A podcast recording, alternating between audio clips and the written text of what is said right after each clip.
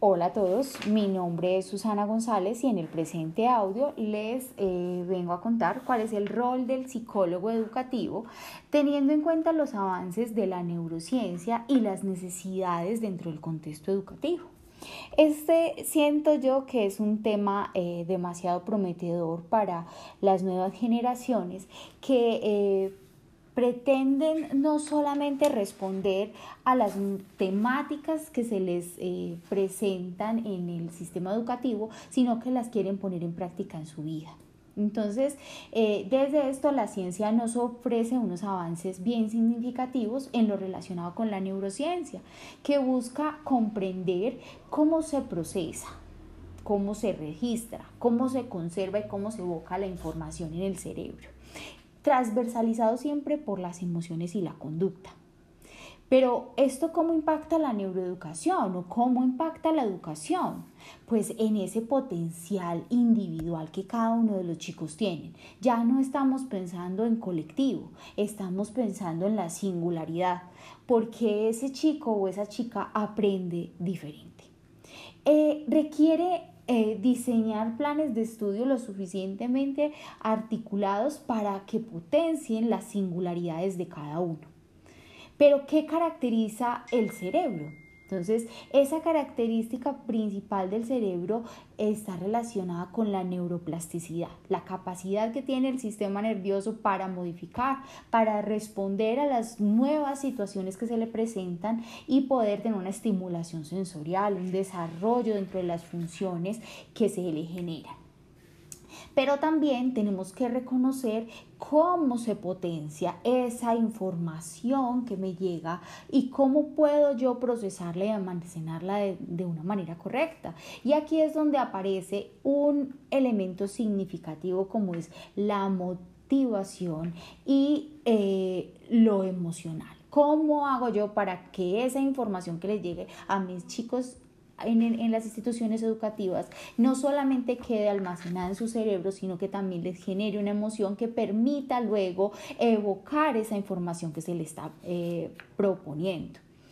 Esa es la esperanza que podamos eh, a partir de, la, plasticidad cerebral eh, generarle esas nuevas conexiones neuronales que potencien un conocimiento nuevo. La emoción es fundamental ¿sí? Sabemos que eh, es la relación que se genera entre la amígdala y el hipocampo y son fundamentales para que la información permanezca, ¿sí?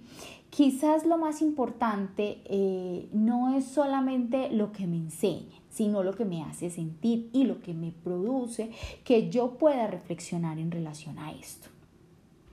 También tenemos que ser eh, conscientes que esa emoción va ligada a esa cognición y que permite que se formen unos recuerdos. Porque cuando yo logro recordar las cosas de una forma positiva, va a generar un aprendizaje mucho más significativo. ¿sí? que cuando yo eh, eh, recibo la información pero estoy ante unas condiciones de estrés o ante, ante momentos de ansiedad el aprendizaje no va a ser lo suficientemente eh, claro y eficiente, sino que va a estar mediado por el estrés y va a generar que mi cuerpo no esté pensando en procesar la información, sino en defenderme, en salir corriendo, porque para eso estamos preparados, para defendernos. Entonces la neurociencia cuenta o eh, busca que se encienda esa llamita del, conocimiento de forma eh, certera dentro del estudiante, ligada con la emoción, ¿sí? ligada con esos procesos de forma efectiva. También aparecen otros elementos significativos como son las neuronas espejo, que esas hemos eh, reconocido su función en la capacidad que tiene el ser humano de eh, imitar el comportamiento que tiene otro. Pero ¿cómo llevar esto a las aulas de clase? ¿Cómo llevar esto a la vida de los jóvenes y de los estudiantes? Tratemos de generar procesos propios e individuales para nuestros estudiantes. Tratemos de generar impacto emocional en las actividades que realizamos. Permitámosle al chico o permitámosle a la chica disfrutar de su conocimiento. No los no busquemos limitar el estrés para que el, el momento de aprendizaje se pueda llevar a cabo dentro de, tan, de una emoción tan positiva que no eh, pretendan eh, simplemente sobrevivir al sistema educativo. De igual forma, recordemos las particularidades que, tiene cada uno de ellos por el momento en el que está atravesando, la etapa de la vida que está viviendo. Eh, los alumnos o nuestros jóvenes son únicos, individuales, y de esa misma forma funciona su cerebro.